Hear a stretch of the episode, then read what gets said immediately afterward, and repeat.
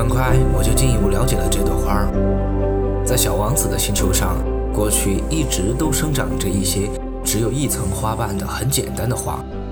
这些花非常小，一点儿也不占地方，从来也不会去打搅任何人。它们早晨在草丛中开放，晚上就凋谢了。不知从哪里来了一颗种子，忽然一天，这种子发了芽。小王子特别仔细地监视着这棵与众不同的小苗。这玩意儿说不定是一种新的猴面包树。但是这小苗不久就不再长了，而且开始孕育着一个花朵。看到在这棵苗上长出了一个很大很大的花蕾，小王子感觉到从这个花苞中一定会出现一个奇迹。然而这朵花。藏在他那绿莹莹的房间中，用了很长的时间来打扮自己。他精心地选择自己将来的颜色，慢慢腾腾地装饰着，一片片地搭配着他的花瓣。他不愿像吕美人那样一出世就满脸皱纹，他要让自己带着光艳夺目的丽姿来到世间。是的，他是非常爱俏的。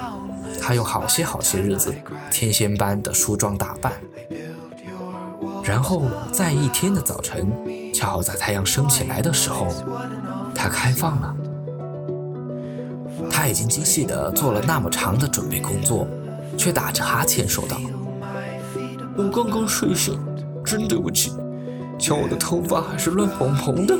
”小王子这时再也控制不住自己的爱慕心情。“你是多么美丽啊！”花儿悠然自得地说，“是吗？”我是与太阳同时出生的。小王子看出了这花儿不太谦虚，可是它确实丽姿动人。他随后又说道：“现在该是吃早点了的时候吧，请你也想着给我准备一点儿。”小王子很有些不好意思，于是就拿着喷壶打来了一壶清清的凉水，浇灌着花儿。于是就这样。这朵花就以他那有点敏感多疑的虚荣心折磨着小王子。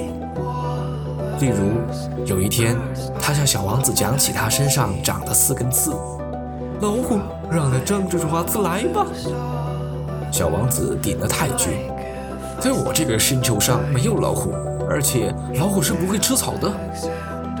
花儿轻声说道：“我并不是草，真对不起。”我并不是怕什么老虎，可我讨厌穿堂风。你没有屏风？小王子思忖着，讨厌穿堂风，这对于株植物来说真不走运。这朵花真不大好伺候。晚上您得把我保护好。你这地方，在这里住的不好。我原来住的那个地方……但他没有说下去。他来的时候是粒种子，他哪里见过什么别的世界？他叫人发现他是在凑一个如此不太高明的谎话，他有点恼羞成怒，咳嗽了两三声。他的这一招是要小王子处于有过失的地位。他说道：“屏风呢？我这就去拿。可你刚才说的是……”于是花儿放开嗓门咳嗽了几声。依然要使小王子后悔自己的过失。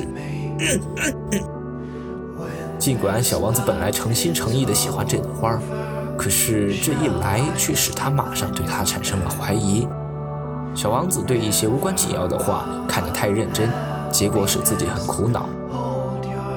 有一天，他告诉我说：“我不该听信他的话，绝不该听信那些花的话。看看花，闻闻它就得了。”我的那朵花使我的星球芳香四溢，可我不会享受它。关于老虎爪子的事，本应该使我产生同情，却反而使我恼火。他还告诉我说，我那是什么也不懂，我应该根据他的行为，而不是根据他的话来判断他。他使我的生活芬芳多彩，我真不该离开他跑出来。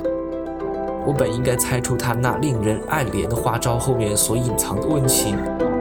话是多么自相矛盾，我当时太年轻，还不懂得爱他。